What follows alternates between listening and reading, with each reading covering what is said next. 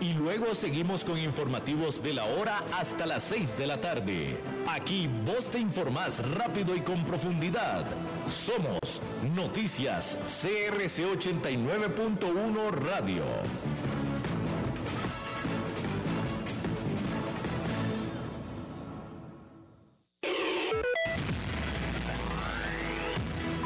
Noticias CRC 89.1 Radio.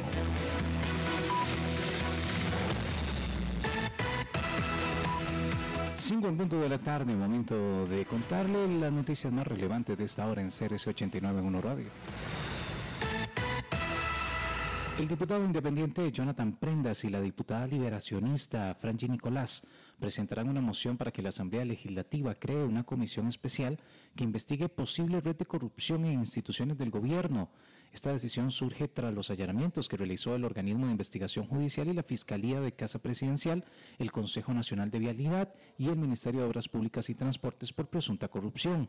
La diputada Nicolás detalló sobre su posición ante estos hechos ocurridos en horas de la mañana. Recordemos que los delitos que se estarían investigando son peculado, malversación de fondos y tráfico de influencias, donde las autoridades esperan detener al menos a 33 personas. Las diligencias iniciaron en el 2019 después de la recepción de varias denuncias en las que se presentaban anomalías en el otorgamiento de contratos para la obtención de proyectos de obra pública. En el deporte, los asistentes técnicos Mauricio Solís y Douglas Sequeira fueron despedidos como colaboradores de la Federación Costarricense de Fútbol, según confirmó la entidad en un comunicado de prensa.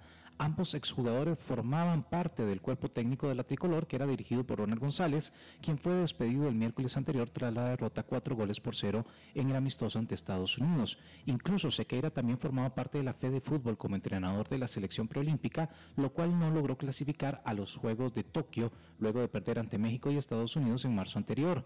Desde la Fede Fútbol indicaron que esta decisión la tomaron con el fin de darle apertura al nuevo entrenador que será seleccionado por el Comité Ejecutivo en los próximos 15 días. En una hora, más noticias. Noticias cada hora en...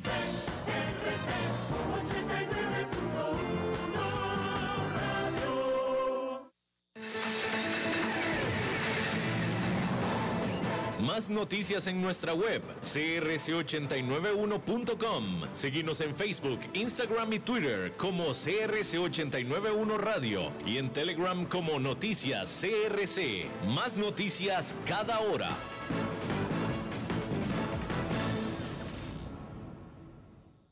CRC 89.1 Radio y Cadena Radial Costarricense no se hacen responsables por las opiniones emitidas en este programa.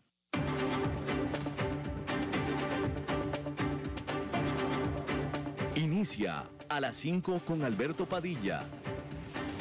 Un programa diseñado con el objetivo de llevarte diariamente un tema de actualidad, acompañado siempre de reconocidos editorialistas, de lunes a viernes a las 5 de la tarde por CRC 89.1 Radio.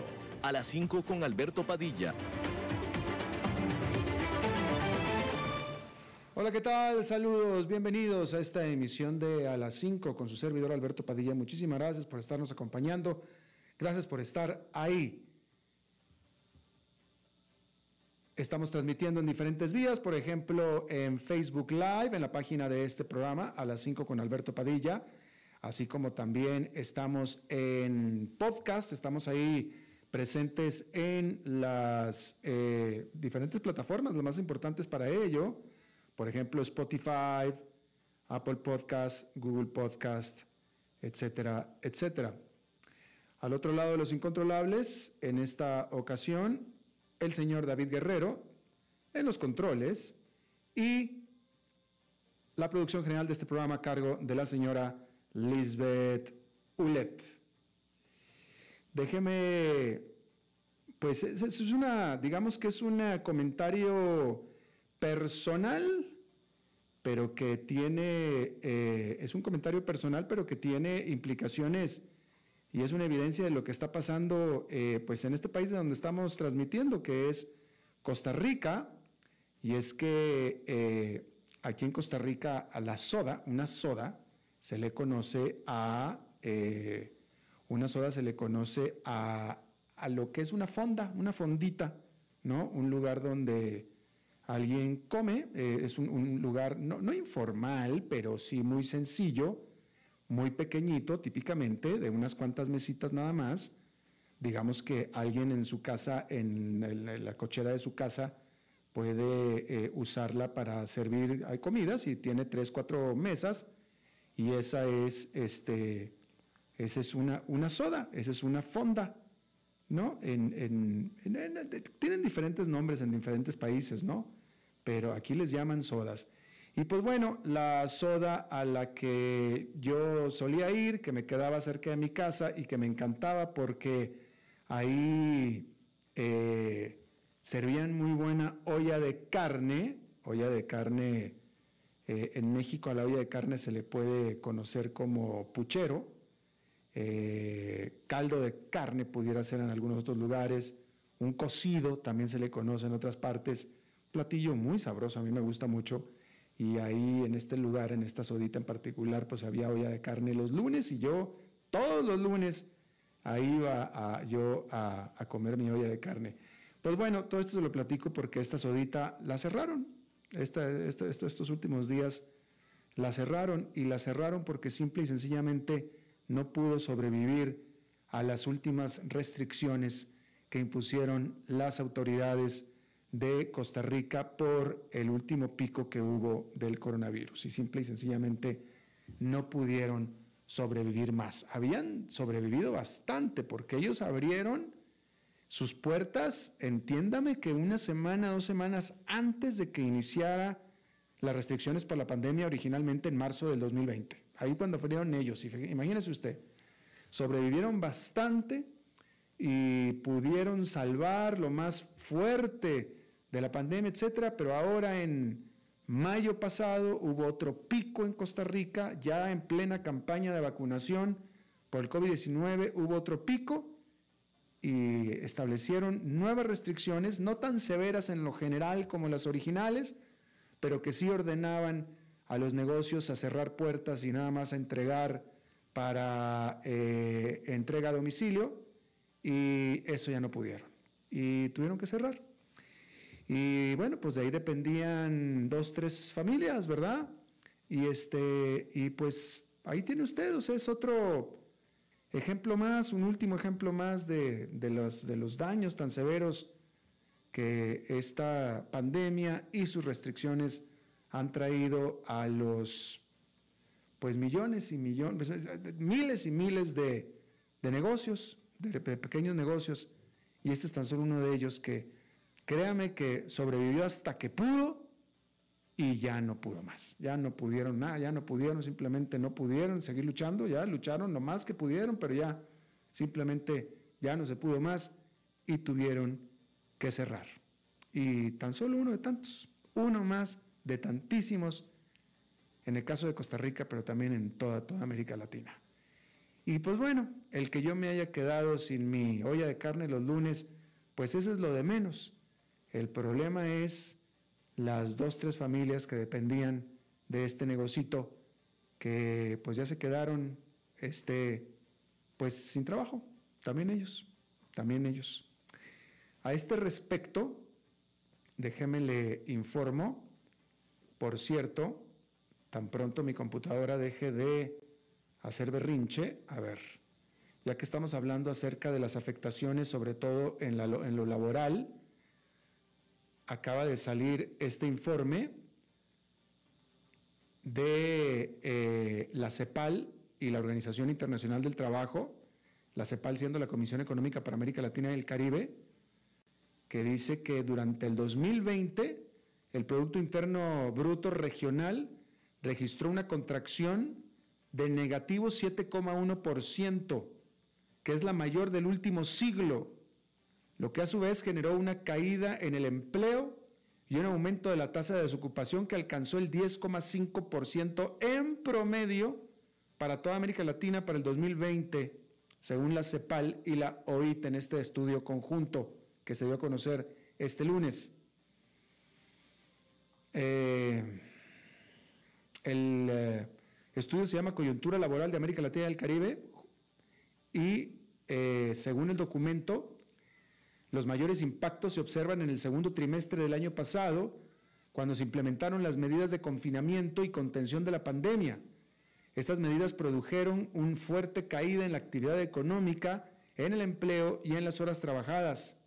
Muchos trabajadores, principalmente informales, no pudieron continuar con sus labores productivas y debieron retirarse del mercado, lo que les impidió generar ingresos para sus hogares y actuar en forma contracíclica como en crisis anteriores.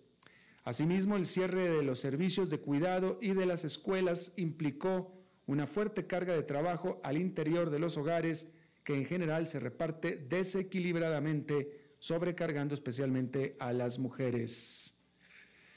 A partir del tercer trimestre del año se observa un regreso de los trabajadores al mercado laboral y un paulatino aumento del empleo. Sin embargo, el año 2020 finalizó con niveles inferiores de participación y ocupación y niveles superiores de desocupación respecto a los observados previo a la pandemia.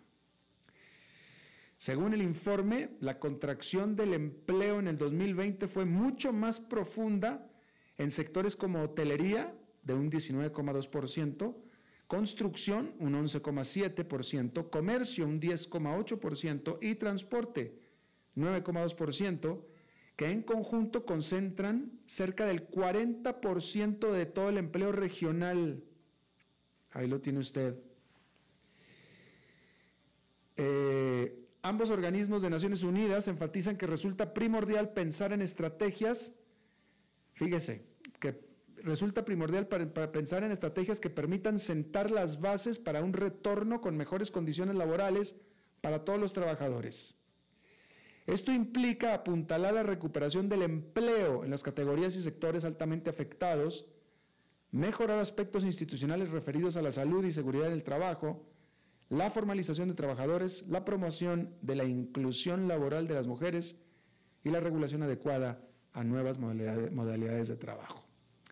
Bueno, pues ahí está, ahí tiene usted. Búsquelo el informe Coyuntura Laboral en América Latina y el Caribe. Simplemente con el, el, el dato más importante es que durante el 2020 se, dio la mayor caída del Producto Interno Bruto de Latinoamérica en un siglo.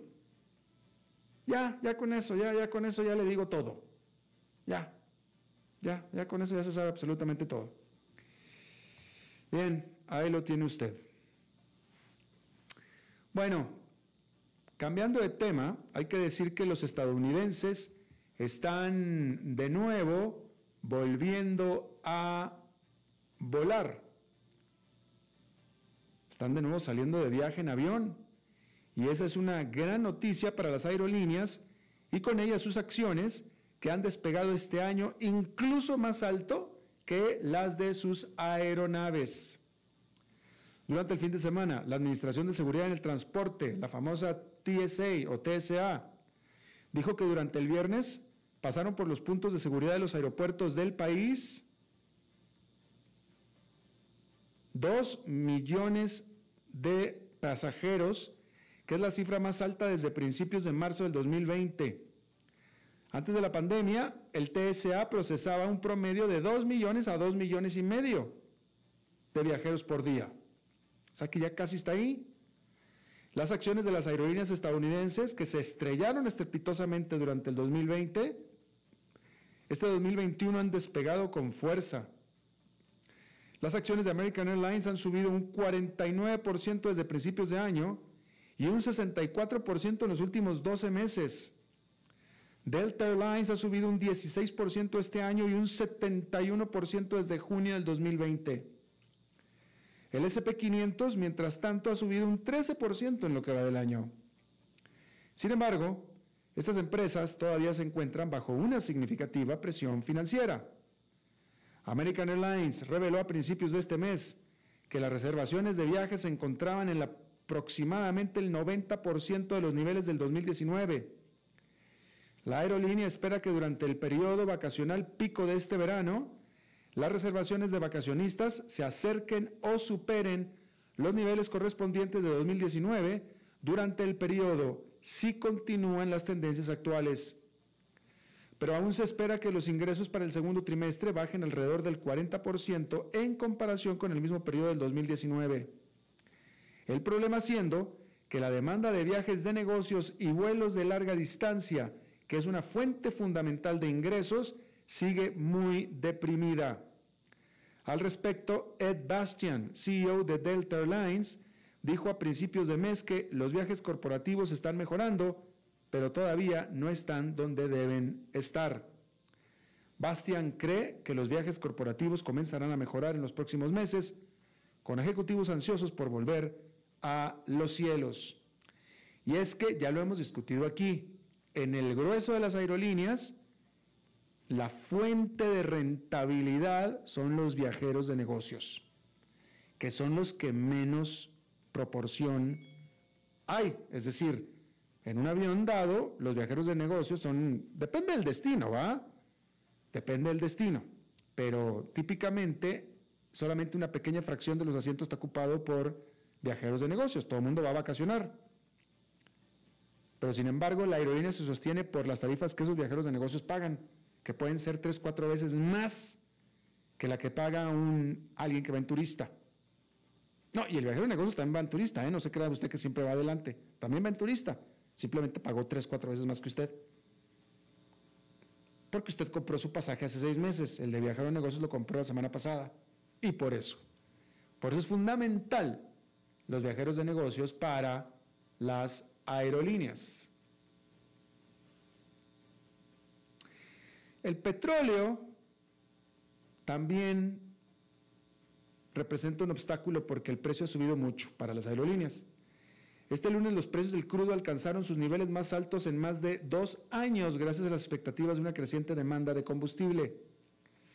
Los futuros de crudo Brent, que es el índice de referencia mundial, subieron hasta 73 dólares 64 centavos barril, pero el panorama mundial de los viajes aéreos sigue siendo turbio, especialmente porque las nuevas variantes de COVID-19 están provocando una creciente alarma en Europa. Este lunes el primer ministro del Reino Unido, Boris Johnson, retrasó la flexibilización de las restricciones ante los estragos que la variante Delta detectada por primera vez en la India está haciendo sobre la Gran Bretaña otra vez. Johnson y el presidente de Estados Unidos, Joe Biden, la semana pasada, en su reunión en Inglaterra, discutieron la apertura de un corredor de viajes entre Estados Unidos y el Reino Unido, que es una medida que sería aclamada por las ansiosas aerolíneas, pero la incertidumbre del virus en el Reino Unido está obstaculizando estos planes.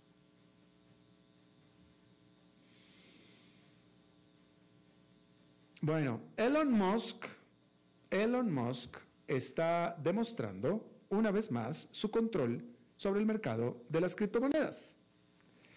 Ahora el precio del Bitcoin se disparó después de que este, que es el fundador y CEO de Tesla, el domingo tuiteó que su, que su compañía de automóviles eléctricos comenzaría a aceptar la criptomoneda cuando al menos 50% de su minería, de su minería use energía limpia.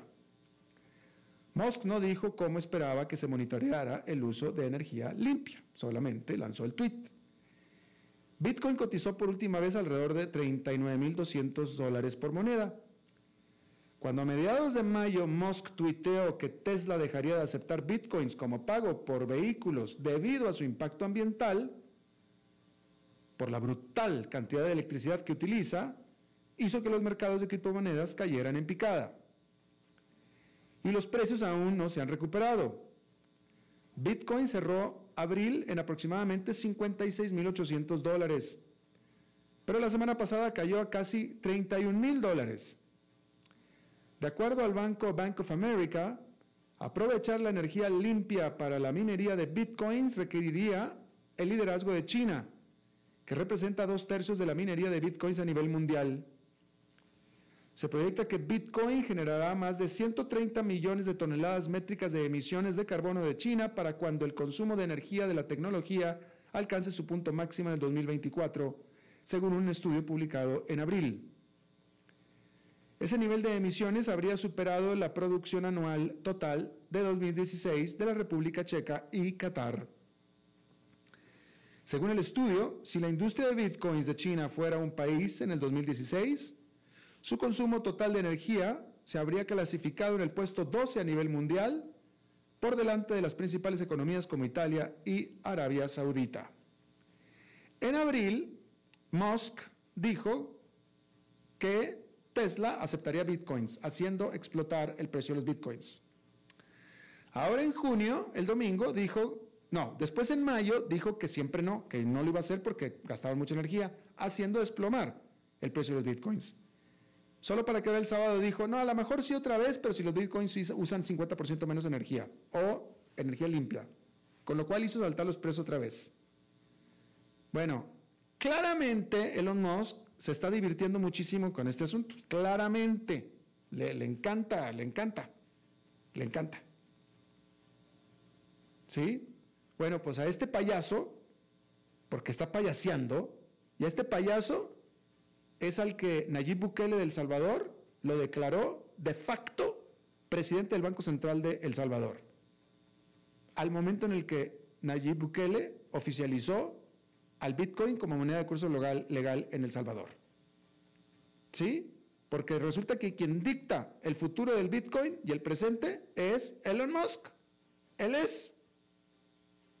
¿Sí? Entonces, Elon Musk es para el Bitcoin lo que lo que Jerome Powell es para el dólar. Jerome Powell es el presidente de la Reserva Federal. Bueno, pues Elon Musk entonces es el presidente de facto del Banco Central de El Salvador. Punto. Es el que dicta la política monetaria del Salvador porque dicta para dónde va el Bitcoin. Y bueno, pues eso es lo que quiere allí Bukele. Adelante. Bueno, cambiando de tema, Mary Barra. Mary Barra lleva siete años al mando de General Motors está a punto de tener su mejor reunión de accionistas a la fecha. El año pasado, esta automotriz estadounidense luchaba por recuperarse del doble golpe de la pandemia, que cerró la mayoría de sus plantas y concesionarios y generó dudas sobre la demanda de sus vehículos, y encima una paralizante huelga de seis semanas que le costó a la compañía casi 3 mil millones de dólares. Pero ¿cuánta diferencia hace un año? General Motors, que celebra su reunión anual este lunes, está a punto de completar los 12 meses más rentables en sus 112 años de historia, a pesar de la escasez de chips de computadora que la obligó a cerrar algunas plantas y recortar producción. La compañía también está avanzando en su objetivo de reformarse a un futuro totalmente eléctrico. ¿Qué tan eléctrico? Bueno, según el banco de inversión JP Morgan,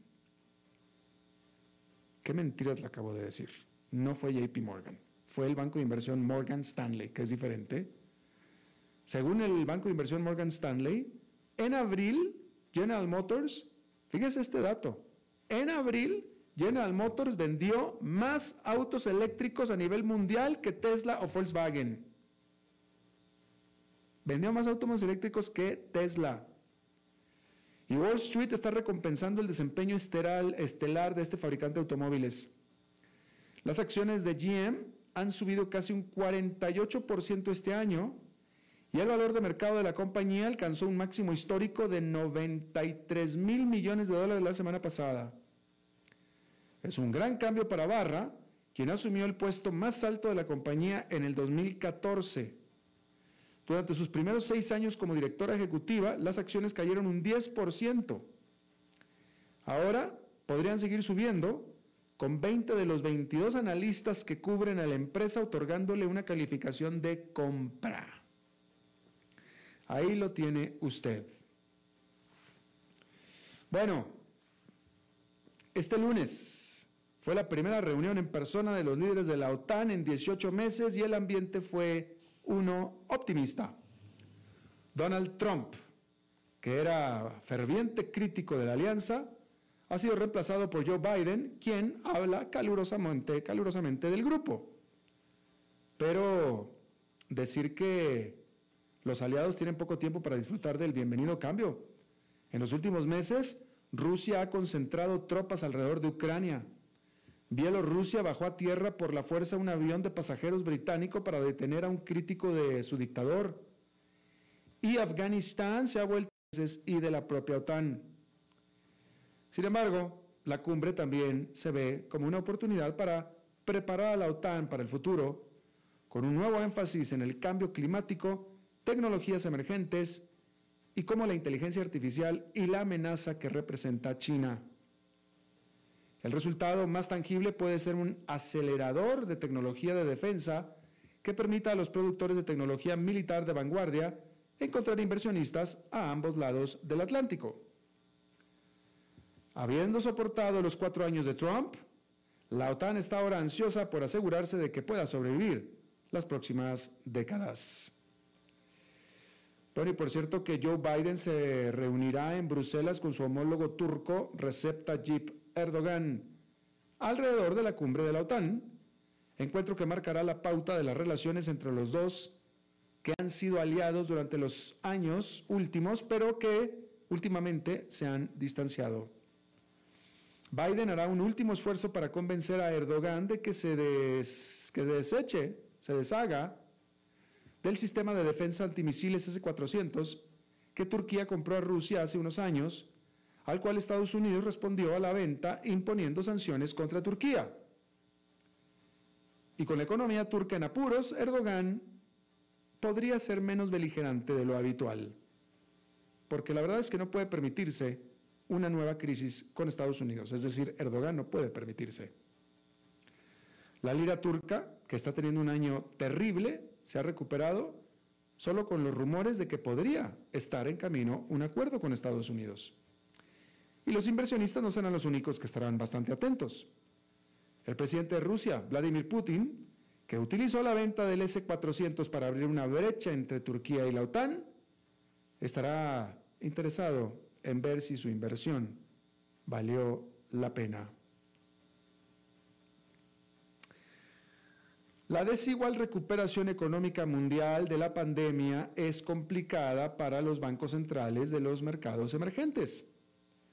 Este año, Brasil, Rusia y China se han visto obligados a endurecer la política monetaria a pesar de que la pandemia sigue siendo una amenaza.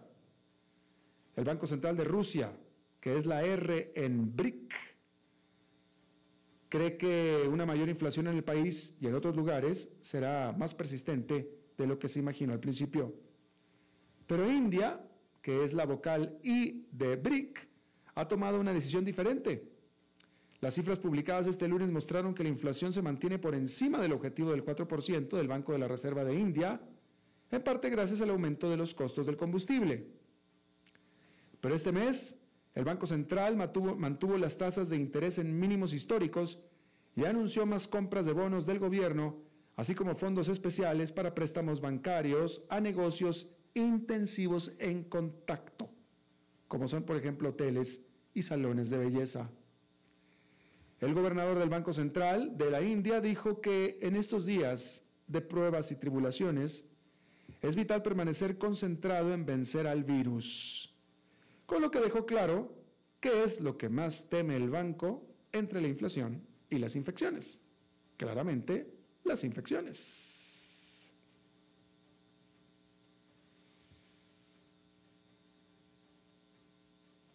Bueno, un postor anónimo pagó 28 millones de dólares en una subasta este fin de semana para unirse a Jeff Bezos de Amazon en un viaje al espacio. 28 millones de dólares. El primer vuelo tripulado de su compañía, Blue Origin, está programado para lanzarse el 20 de julio para un viaje de aproximadamente 10 minutos en el espacio.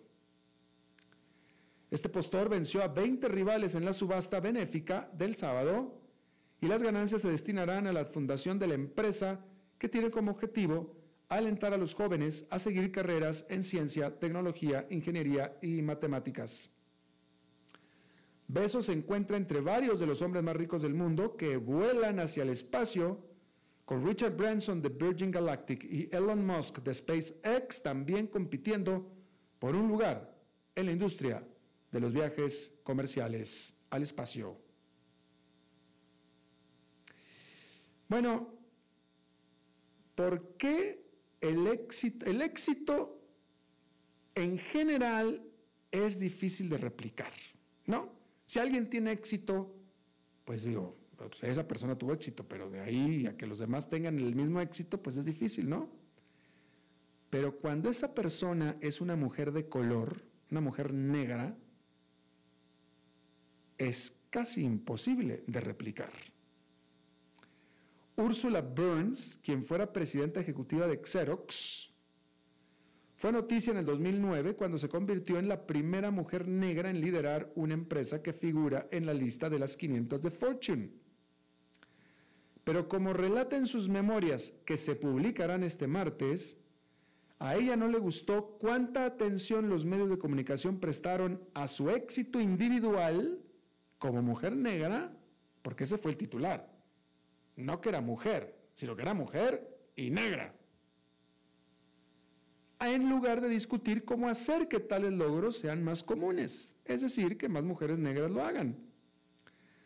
Burns reconoce que trabajó muy duro, pero también señala que la escasez de oportunidades impide que otras sigan sus pasos. Las mujeres en general ocupan el 41% de los puestos directivos de Estados Unidos, pero menos de una décima parte de las empresas de Fortune 500 de este año tienen directoras ejecutivas y las mujeres de color representan solo el 1,2%. Frente a las desigualdades duraderas, Burns propone implementar cuotas de diversidad para los puestos ejecutivos y advierte que las empresas no están invirtiendo lo suficiente en contratar y capacitar personal talentoso de una amplia gama de orígenes. Vamos a hacer una pausa y regresamos con nuestra entrevista de hoy. A las 5 con Alberto Padilla por CRC 89.1 Radio. Dijo Salvador Dalí. Un gran vino requiere un loco para hacerlo crecer, un hombre sabio para velar por él, un poeta lúcido para elaborarlo y un amante que lo entienda. Bodegas y viñedos La Iride. Vinos argentinos de la región de Mendoza. Colecciongourmet.com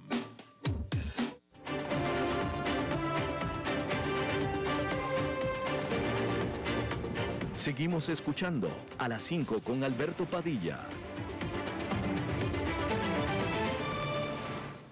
Bueno, muchísimas gracias.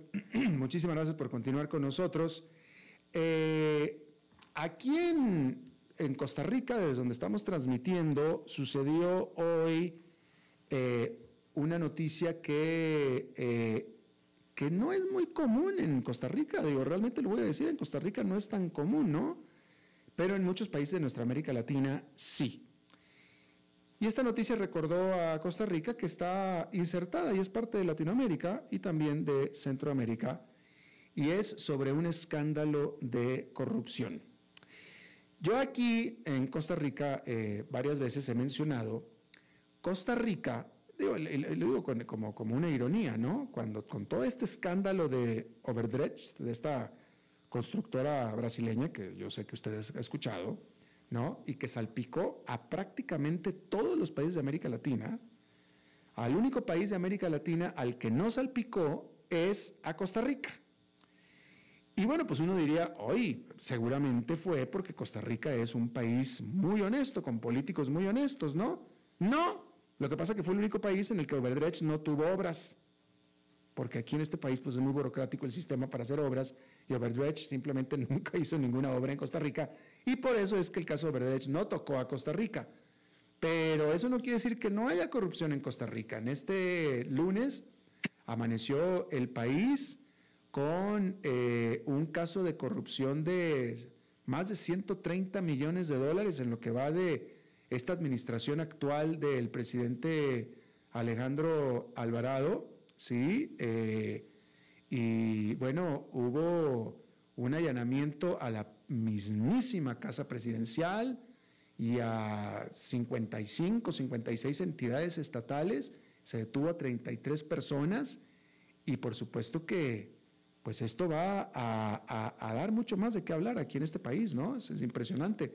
Ahora, digo, la verdad es que le voy a decir una cosa, ¿eh? 130 millones de dólares este, para todo un gobierno en tres años. Digo, francamente, en nuestra América Latina, en países, no necesariamente las economías más grandes, 130 millones de dólares se los mete un solo oficial en una sola transacción, ¿eh?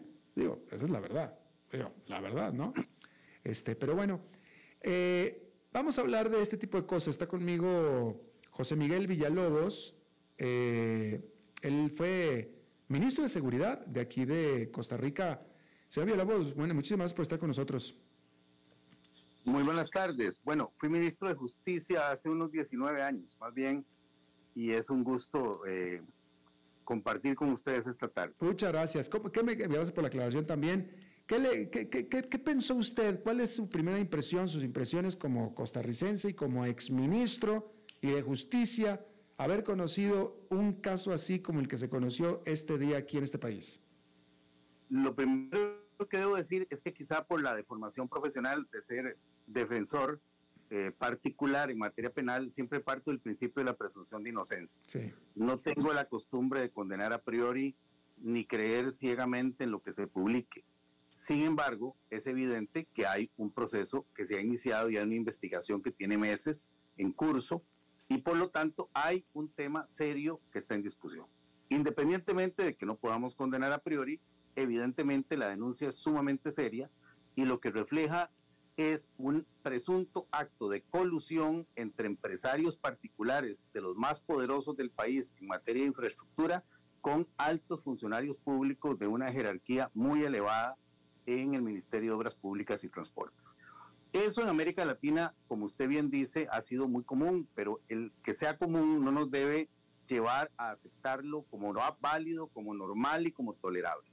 Las colusiones entre altos empresarios y eh, funcionarios públicos de niveles de jerarquía elevados son francamente intolerables. Repito, no sé si en este caso se va a probar, es cierto o no, pero la denuncia refleja un hecho sumamente grave que hace que la gente cada vez pierda más la fe en la democracia porque nos hacen entender estos casos algo que muchas veces se olvida, que los funcionarios públicos no se corrompen solos, los funcionarios públicos son corrompidos por particulares.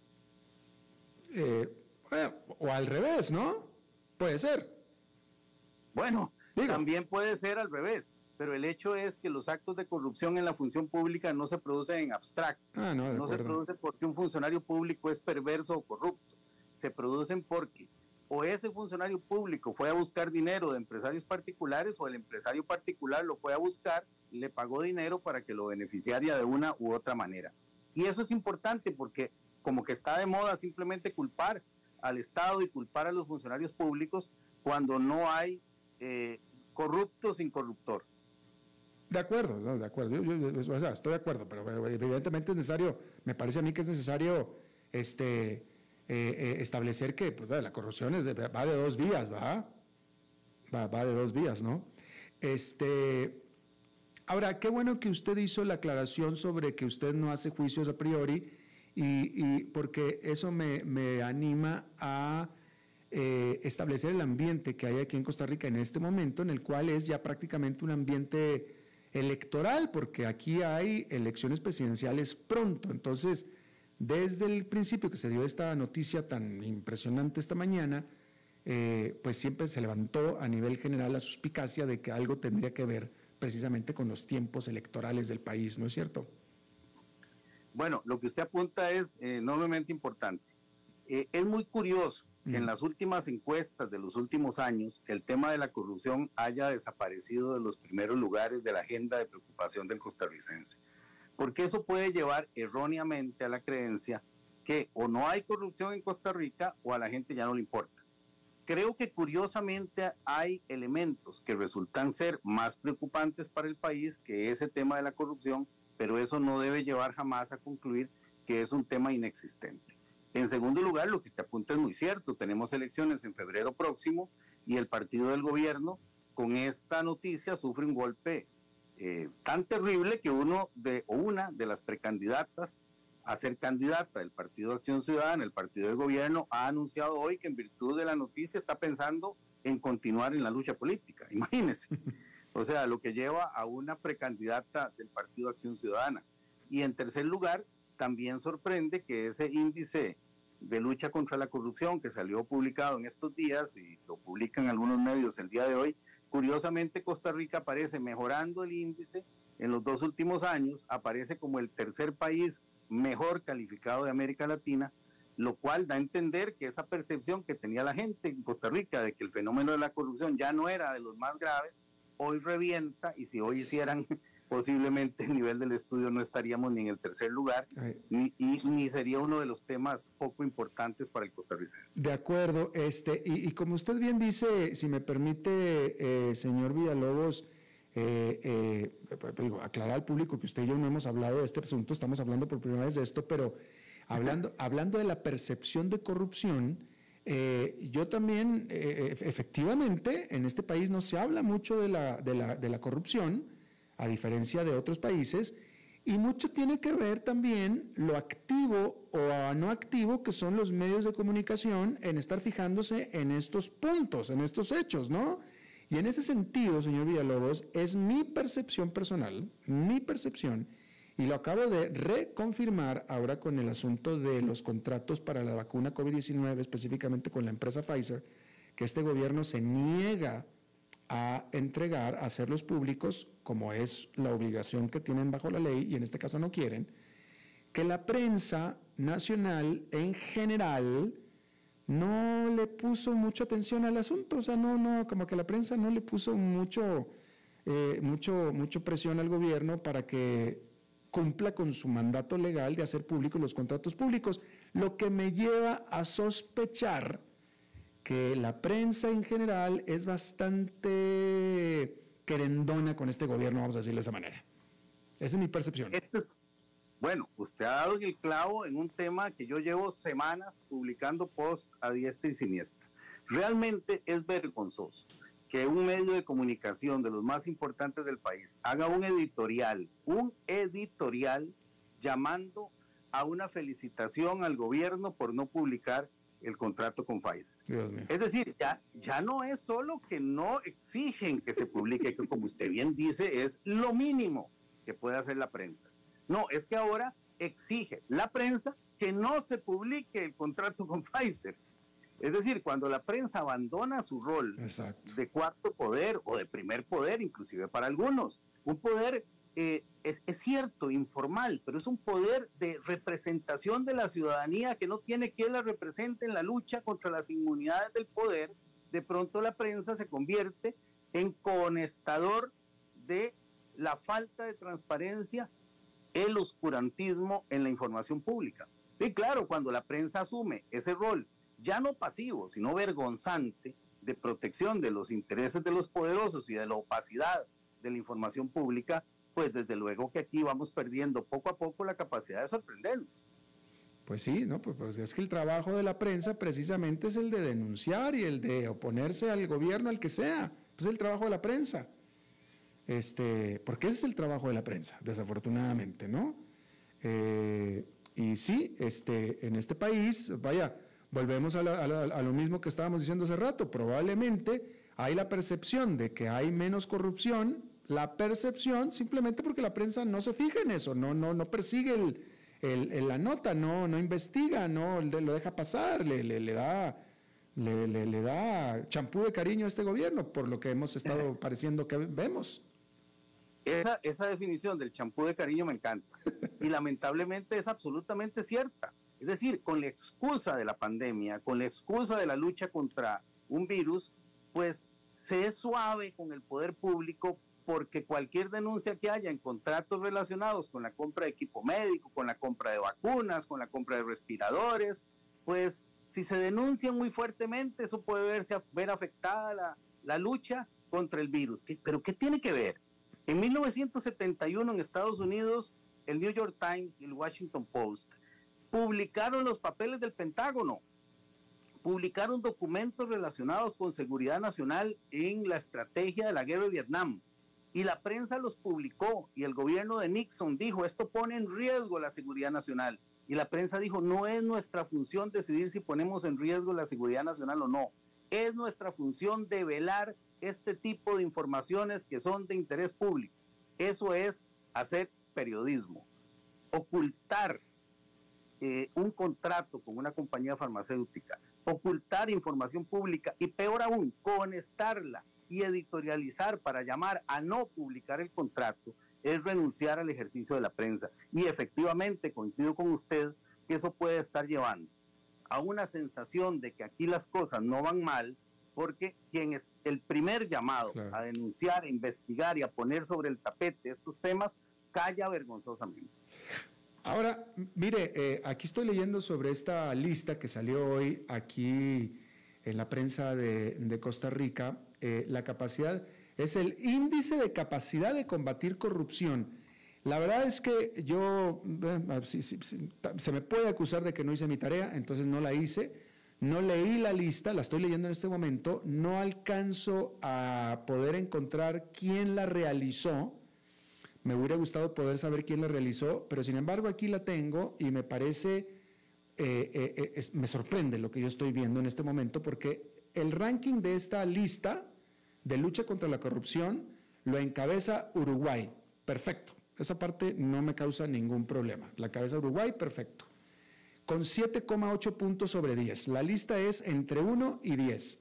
El último lugar lo tiene Venezuela, ¿ok? 1.40, tampoco, con 1.40, tampoco me causa ningún conflicto. El que Uruguay sea el número uno de percepción de lucha contra la corrupción no me causa ningún problema, con 7,8 puntos sobre 10. Después Chile, tampoco Chile me causa tanto problema, con 6,51. Costa Rica es la tercera, con lo que hemos estado hablando aquí en esta entrevista, con 6,45. Hasta ahí los seises, pero de ahí bajamos ya al nivel de los cinco, pero en todo caso, después de Costa Rica sigue Perú, y después de Perú sigue Argentina, y después de Argentina Brasil, todavía con 5, Brasil tiene 5,07, después Colombia con 4,81, Ecuador con 4,77, República Dominicana y México con 4.25. El punto es que entre México y Costa Rica hay dos puntitos nada más. ¿No? Entonces, el punto que yo estoy tratando de hacer aquí es que me parece a mí que países tan impresionante y probadamente corruptos como Argentina, como Brasil, como Ecuador, como Panamá, están demasiado cerca de Costa Rica, etcétera, y me parece que algo tiene que estar mal con esta lista. Bueno, eh, para información de quienes nos escuchan y nos ven, esa lista la elaboraron dos organismos, uno es ASCOA, que es la American Society y el Council of the Americas. Es un foro dedicado a hacer este tipo de estudios y una empresa de consultoría global que se llama Control Risks. Mm, estas entidades elaboraron 14 parámetros para valorar el índice de capacidad para combatir la corrupción y sobre esos 14 parámetros llegaron a esos resultados. Pero es que, mire, usted de verdad podría creer que Perú es el cuarto. Exacto, pues es lo que estoy diciendo yo, precisamente. Uno, toma, uno toma la prensa de Perú y realmente no sé. No, y Argentina el quinto, por y, Brasil el sexto. bueno, imagínese, Ecuador el octavo, Panamá el noveno. Y, y, Bolivia y Venezuela los ubican en el 14 y 15. Y hay países que ni siquiera fueron examinados. Yo no observo aquí en la lista ni a El Salvador ni a Honduras, por ejemplo. Entonces también encuentra usted parámetros y, resultados que no, no, no, son, me parece que respetables ni adecuados. Bueno, pues ahí está. Mire, me, da gusto que estemos más o menos de acuerdo, señor José Miguel Villalobos, usted y yo, porque que conste que no, no hablamos usted y yo de esto antes para nada. Y le agradezco muchísimo, don José Miguel Villalobos, quien fuera ministro de Justicia de este país hace 19 años. Eh, le agradezco muchísimo que haya charlado con nosotros esta tarde. Un placer, un gusto y un honor compartir con usted. Muchas gracias, igualmente. Vamos a hacer una pausa y regresamos con Eugenio Díaz.